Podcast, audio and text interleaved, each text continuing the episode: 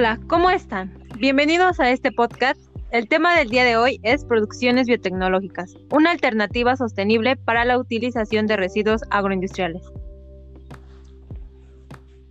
Hoy tendremos invitadas especiales que nos platicarán sobre cómo se puede aprovechar el desperdicio de espárragos, lo cual es muy interesante, ¿no lo crees, Sí, María? claro, súper interesante, Alex. Nosotros somos Mariela Lara y Alex López. Pónganse cómodos y comenzamos.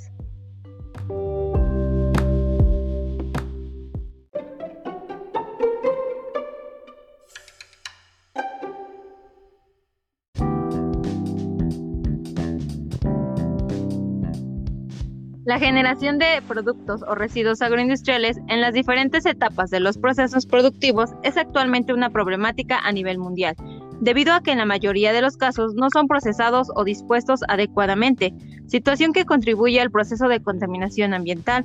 Los residuos agroindustriales cuentan con un alto potencial para ser aprovechados en diferentes procesos, que incluyen la elaboración de nuevos productos, agregación del valor a productos originales y recuperación de condiciones ambientales alteradas. Con las nuevas tecnologías se pretende disminuir el uso de recursos naturales renovables y no renovables como materia prima de ciertos productos, generar empleo y recursos económicos. Existen básicamente tres grupos de tecnologías para la recuperación de residuos agroindustriales. Como número uno tenemos la valorización biológica y química que permite obtener gases líquidos o sólidos comerciables como pectinas, enzimas, aceites esenciales, en general alimento para animales y humanos, a partir de residuos orgánicos.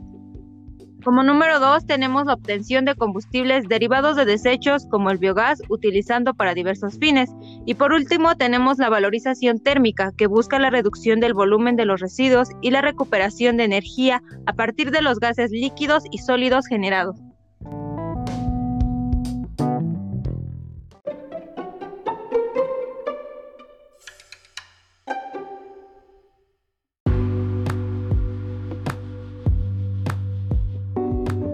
Recuerdan a nuestras invitadas del día de hoy. Ellas son Dalia Karina Shelwansi y Angélica Francisco, estudiantes de la Ingeniería en Biotecnología de la Universidad Politécnica de Tlaxcala. Hola, ¿cómo están? Muchas gracias por la invitación. Bienvenidas y gracias a ustedes por acompañarnos el día de hoy. Ellas vienen a platicarnos sobre cómo utilizar los desechos agroindustriales en un proceso biotecnológico para producir metabolitos de interés, ¿cierto? Claro, con muchas ganas y con toda la actitud. Muy bien, vamos a conocer un poco más de ustedes y en lo que trabajan actualmente. ¿Cuál es su proyecto y a qué se dedican? Nuestro proyecto básicamente tiene como objetivo el uso de los desechos de espárragos para producir enzimas glicosidasas tipo inulinasas mediante Cluiberomyces marxianus. Eso suena muy interesante, chicas. Antes de continuar, para los que no conocen los espárragos, el espárrago es una hortaliza no tradicional que desde hace al menos 2000 años se cultiva como alimento y como planta medicinal. La tendencia del comercio mundial se encuentra en el crecimiento desde hace dos décadas. Como principales países productores están China, Perú, Alemania, México, Estados Unidos, España, Japón e Italia solo para darles una idea de con qué trabajan Dalia y Angélica. Y bien, continuando con la entrevista, ¿cómo es que inicia esta idea, chicas? ¿En qué se fundamentan? Verás, en la actualidad, la producción de enzimas se lleva a cabo mediante los usos de reactivos ultrapuros y costosos. Es por ese motivo que muchas empresas han implementado otras maneras de producir enzimas, de una manera más económica, esto a través de la reutilización de desechos orgánicos, Tal vez muchos de ustedes han escuchado de que se producen enormes cantidades de desechos al año en todo el mundo. De igual manera, han incrementado el uso de microorganismos que en la actualidad se usan para producir compuestos de interés en menor tiempo y con mayor cantidad de producto. La ventaja es que con el uso de microorganismos se puede utilizar materias primas naturales, como es el caso de los desechos, para fuentes de crecimiento y así poder ayudar al medio ambiente.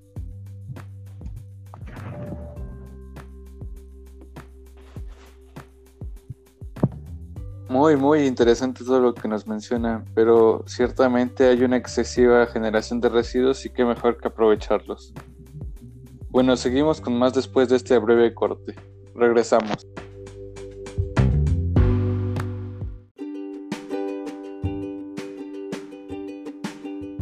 Salchichonería y Cremería Montaño. Aquí encontrarás los mejores productos a un excelente precio. Tenemos jamón americano a 25 el cuarto, aceite a 23 el litro, leche 20 la pieza y huevo 30 el kilo.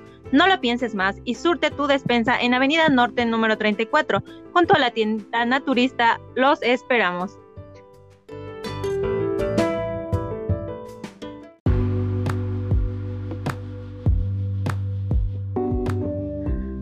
Estamos de regreso y seguimos aquí con nuestras queridas amigas Angélica y Dalia, que traen un tema muy interesante. Bien, nos decías, Dalia, que hay demasiada generación de residuos. ¿De dónde provienen todos ellos?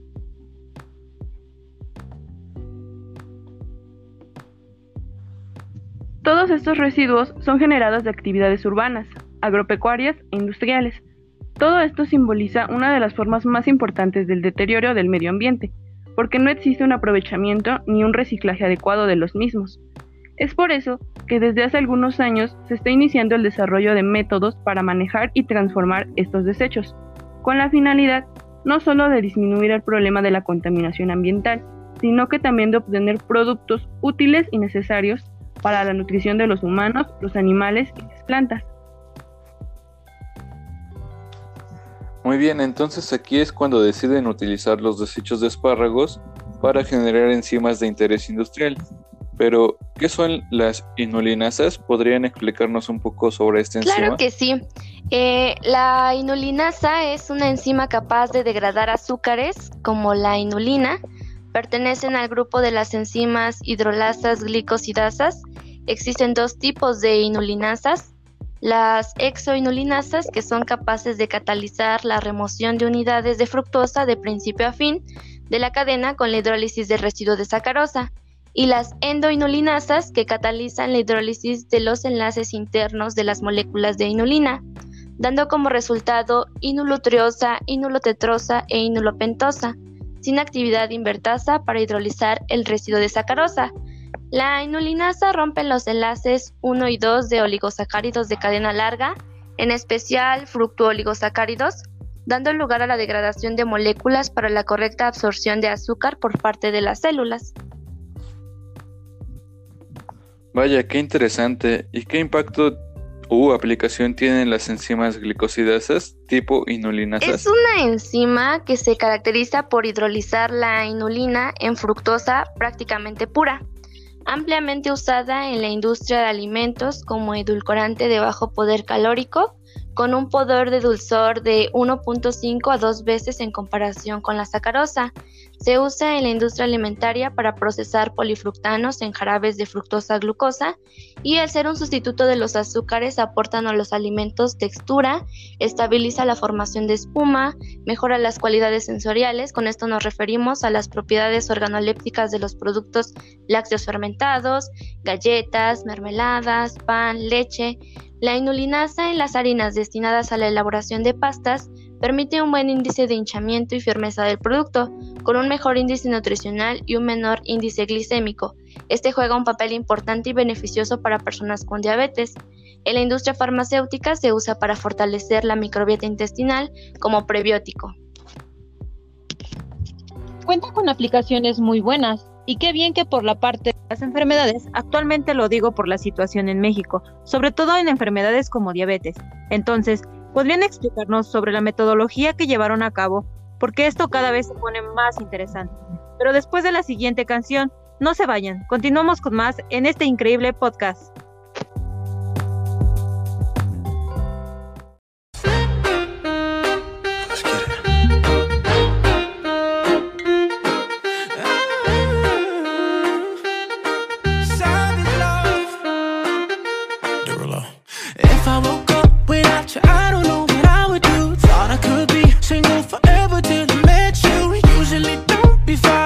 Savage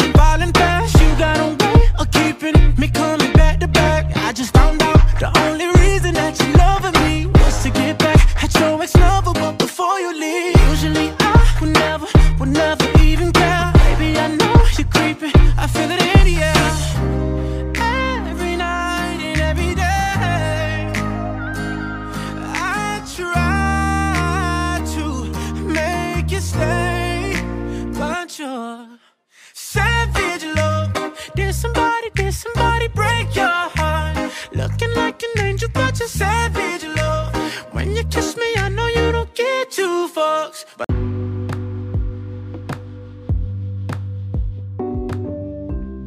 Bien, estamos de vuelta para seguir aprendiendo y bien, Angélica, ¿nos podrías explicar un poco sobre cómo llevaron a cabo este proyecto? Claro que sí. Primero se purificó el microorganismo que es Cluiberomyces marxianus. Se preparó el sustrato alternativo, para ello se trituraron los desechos de espárragos, se centrifugó y el líquido centrifugado se autoclavó para realizar un filtrado y eliminar sólidos suspendidos. Para la formulación del medio de cultivo se usó acetato de sodio, sulfato de magnesio, fosfato de disodio, como fuente de carbono se utilizó la solución de espárragos y como fuente de nitrógeno nitrato de amonio. Para las condiciones de cultivo se mantuvo en agitación a 1200 revoluciones por minuto a 30 grados centígrados durante 60 horas en un bioreactor de lecho empacado. Se midió la actividad enzimática, biomasa, consumo de sustrato y velocidad de crecimiento. Y dejaré que mi compañera Dalia les comente sobre la otra etapa del downstream. Posterior a los pasos que explicó mi compañera, comienza la operación del downstream, en la cual se filtra el fermentado de la biomasa, y con el caldo sobrante se lleva a cabo la etapa de la refinación, la cual consiste en la desmineralización por resinas de intercambio iónico, y con una decoloración con carbón activado. Prosigue una purificación por ultrafiltración estéril, de ahí se puede obtener como jarabe de oligofructuosa o este jarabe pasa por evaporación, secado y cristalización para producir la inulinasa en polvo estándar. Vaya, que es todo un proceso. Pero ¿por qué elegir a Cloiberomyces marcianus y desperdicios de espárragos? Sí, eso es muy importante, fíjate, porque como fuente de carbono para la producción de inulinasas se ha utilizado la inulina pura, principalmente obtenida de alcachofa Jerusalén y la chicoria. Los rendimientos de inulina de las raíces y tubérculos son altos, del 19 al 20% en peso húmedo. El problema es que estas materias primas pues son costosas y tienen una limitada disponibilidad. Pero hay una excepción y pues es el espárrago, que contiene inulina en un 15% peso húmedo y su producción anual mundial, como lo mencionabas en un principio, Mari, ha ido creciendo y es superior a la producción de achicoria y alcachofa Jerusalén por lo que generalmente la factibilidad de escalamiento para la producción de una enzima pues está basada en el alto rendimiento del microorganismo, la disponibilidad y lo barato de las materias primas. Ahora, muchas cepas de moho bacterias son capaces de producir inulinasa y varios de ellos han sido cultivados con éxito. Los microorganismos más comúnmente utilizados son las cepas de moho como el de Aspergillus y levaduras como Cluiberomyces. Específicamente, uno de los más usados para producir inulinasas es precisamente Cluiberomyces marxianus, que tiene un alto potencial para producir inulinasa con altos rendimientos aceptables comercialmente. Tiene la ventaja sobre los mohos de tener una mayor velocidad de generación celular y adaptabilidad a diferentes condiciones y modos de cultivo.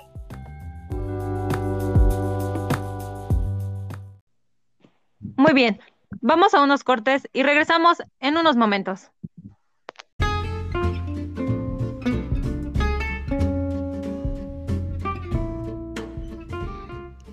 Tortillería La Paz le ofrece tortillas de maíz blanco y azul. Además podrá disfrutar de unas ricas quesadillas, gorditas y tacos dorados. Todo por el mejor precio en calle Victoria número 12 frente al hospital. No somos competencia, somos calidad.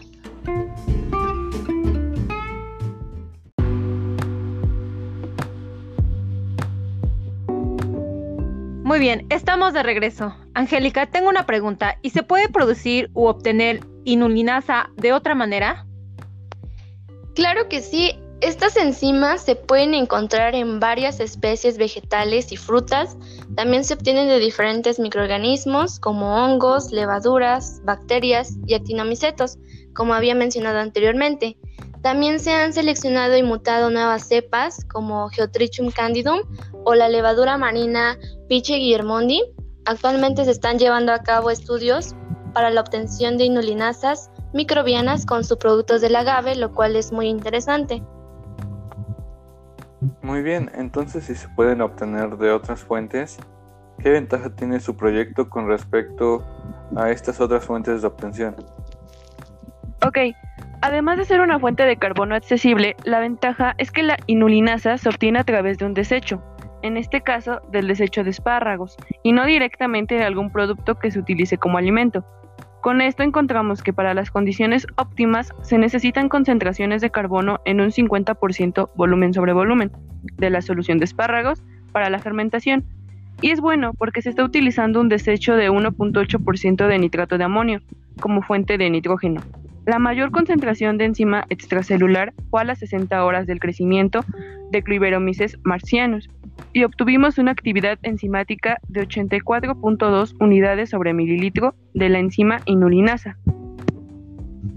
Muy interesante, Dalia. Sin duda alguna, todavía hay muchas investigaciones por realizar para obtener provecho de estos residuos, que se generan tanto en México como en todo el mundo. Y ustedes están haciendo un increíble trabajo, chicas.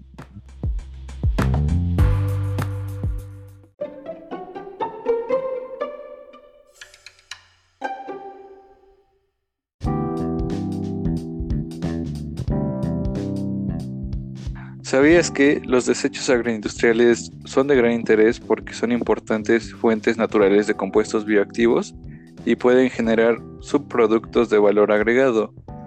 Estudios recientes han demostrado que los subproductos generados por la industria de procesamiento de alimentos son ricos en compuestos bioactivos como compuestos fenólicos, ácidos orgánicos, carotenoides, entre otros más. El creciente interés en reemplazar los compuestos sintéticos con los naturales ha estimulado la búsqueda de estos compuestos bioactivos de otras fuentes como frutas, verduras, legumbres, granos, pescados, mariscos, entre otros muchos más.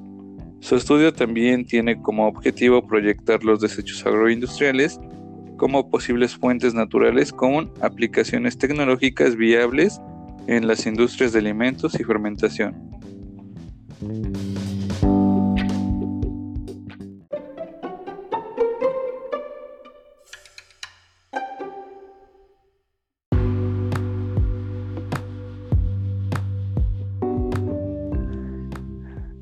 Entonces le agradecemos a Dalia y Angélica por estar con nosotros, que nos compartieron su trabajo y su conocimiento.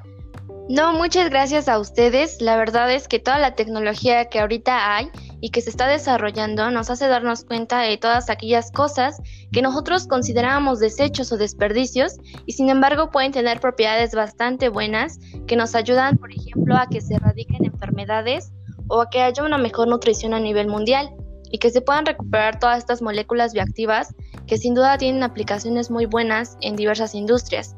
Es muy bueno conocer sobre esto y sobre todo poder aplicarlo. Gracias a ustedes por este espacio en el que nos permiten compartir toda esta buena información. Muy bien, y gracias a ustedes que nos están escuchando en este podcast. Les agradecemos mucho que nos acompañen el día de hoy.